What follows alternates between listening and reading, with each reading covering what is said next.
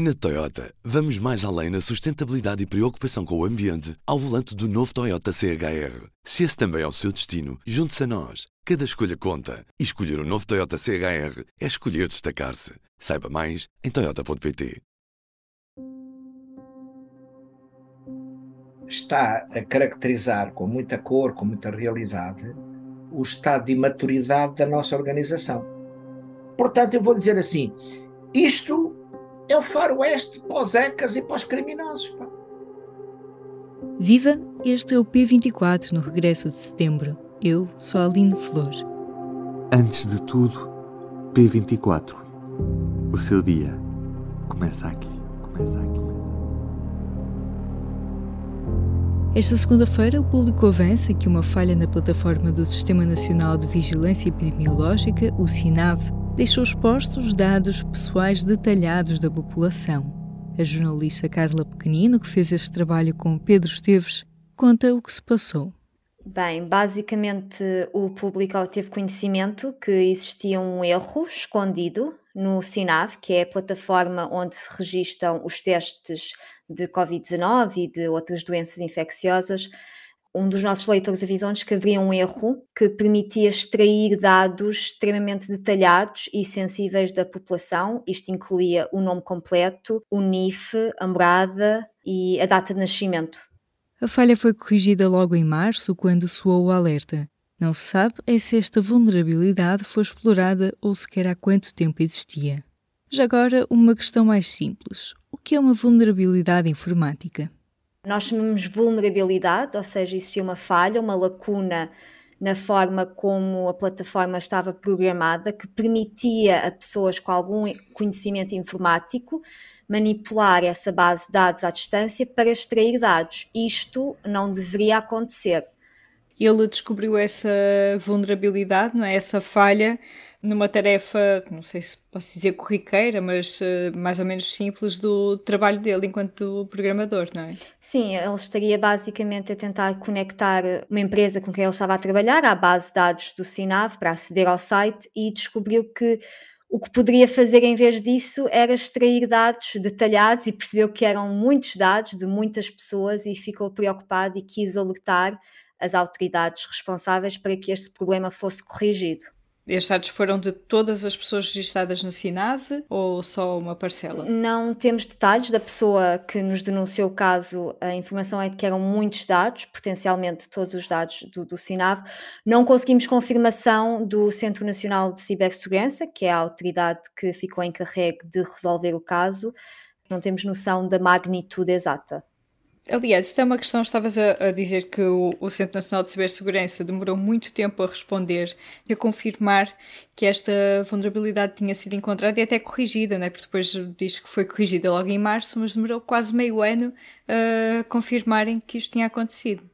Recebemos a denúncia do nosso leitor, tentámos obter respostas junto do Centro Nacional de Cibersegurança mas na altura não nos disseram nada, disseram apenas que são reportadas muitas vulnerabilidades e só no verão, depois do nosso denunciante nos ter explicado que o problema tinha sido corrigido e que já tinha falado com as autoridades e de nos detalhar o problema, é que conseguimos obter confirmação do Centro Nacional de Cibersegurança. Consegues traçar assim muito genericamente e de, com a informação que vais tendo também de outros trabalhos que fazes sobre cibersegurança, um panorama da nossa prontidão né, de Portugal, do Estado, dos serviços para lidarem com este tipo de falhas?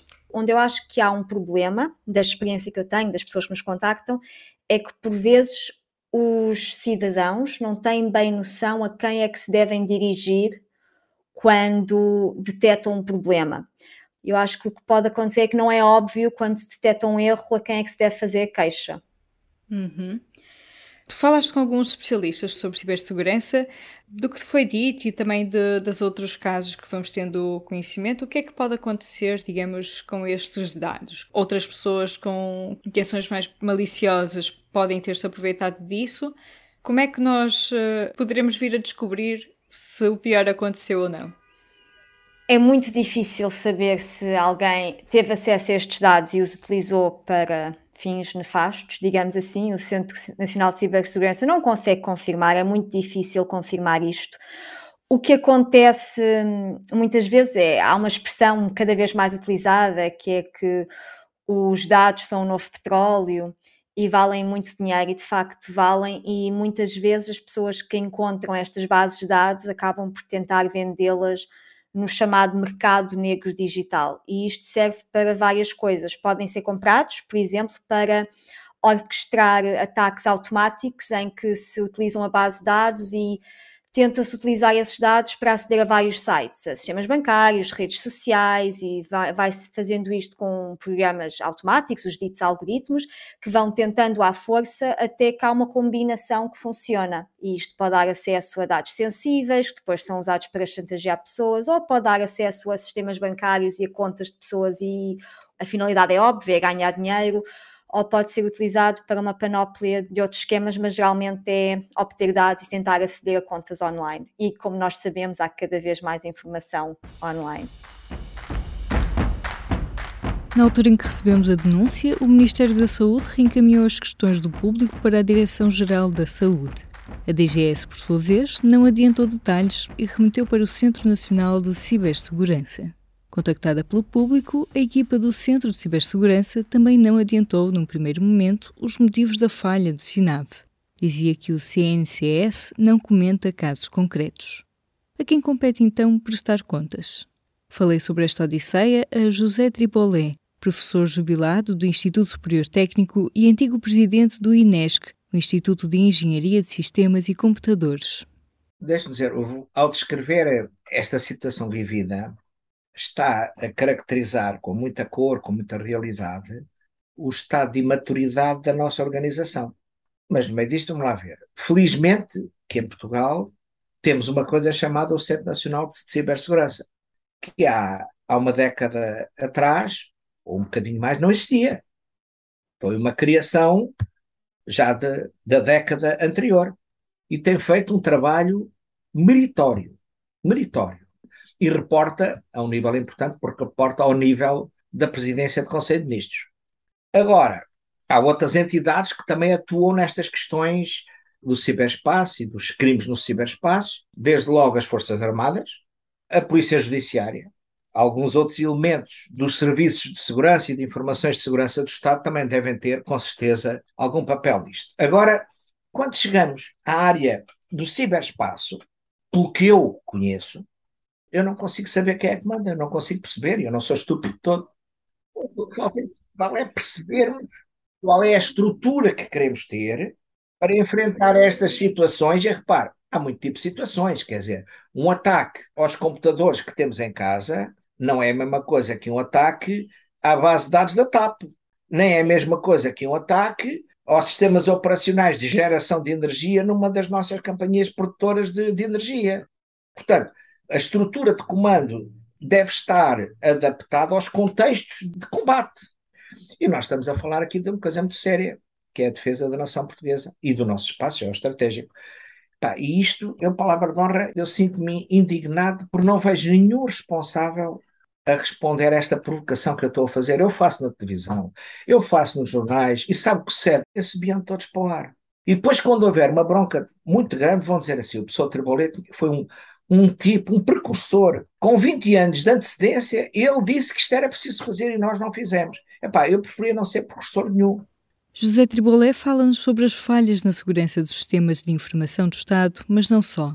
Um dos principais problemas é a falta de normas para os requisitos mínimos de segurança. Sistemas de informação e de comunicação são infraestruturas vitais de qual a sociedade hoje depende de uma forma brutal. E hoje temos sistemas de informação de todo lado, bases de dados, softwares de todo o tipo, aplicado por todo lado, temos comunicações por todo lado, e não há um único normativo, muito menos na administração do Estado, mas não só nas empresas, como na construção civil, sabe?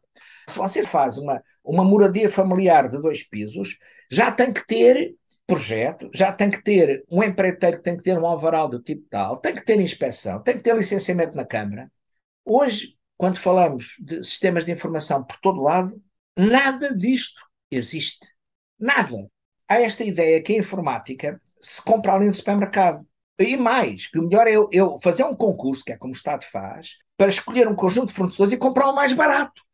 É como ter feito a ponte sobre o Tejo e ter escolhido o projetista mais barato e o construtor mais barato. Passa-lhe pela cabeça que a ponte sobre o Tejo esteja lá a funcionar e não haja vistorias regulares.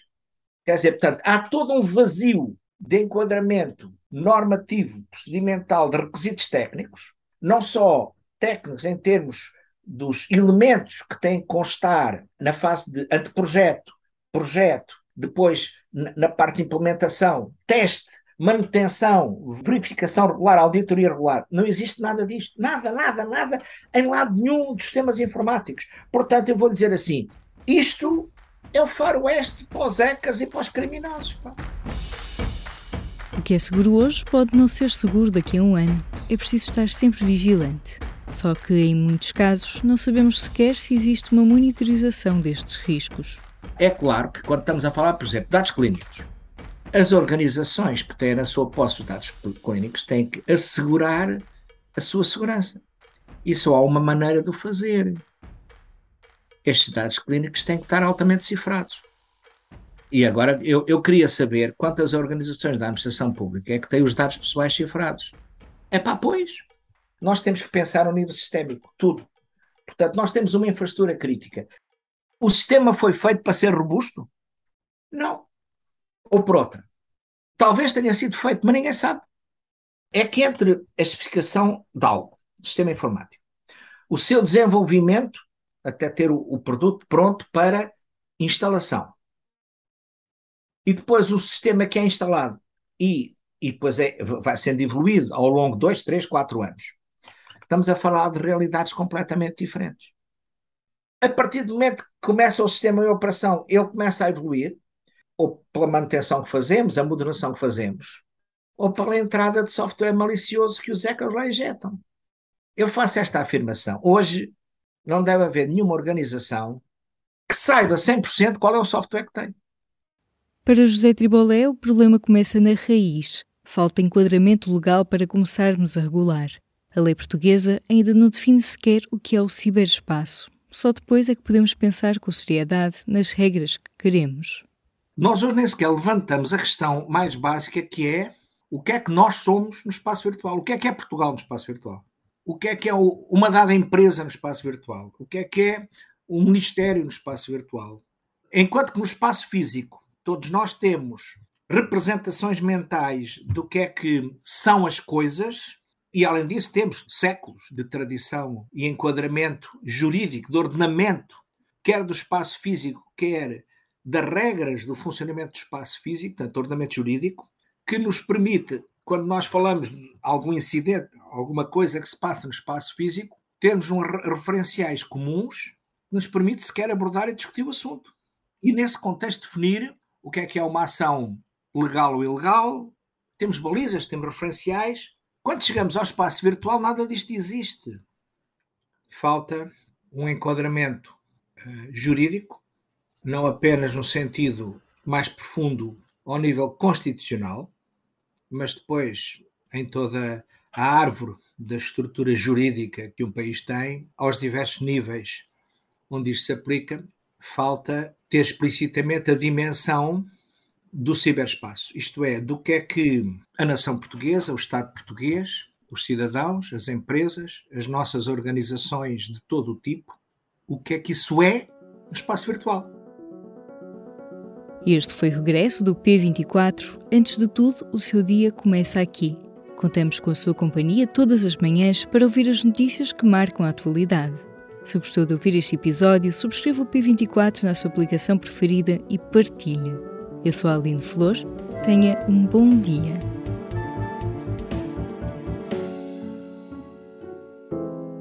O público fica no ouvido.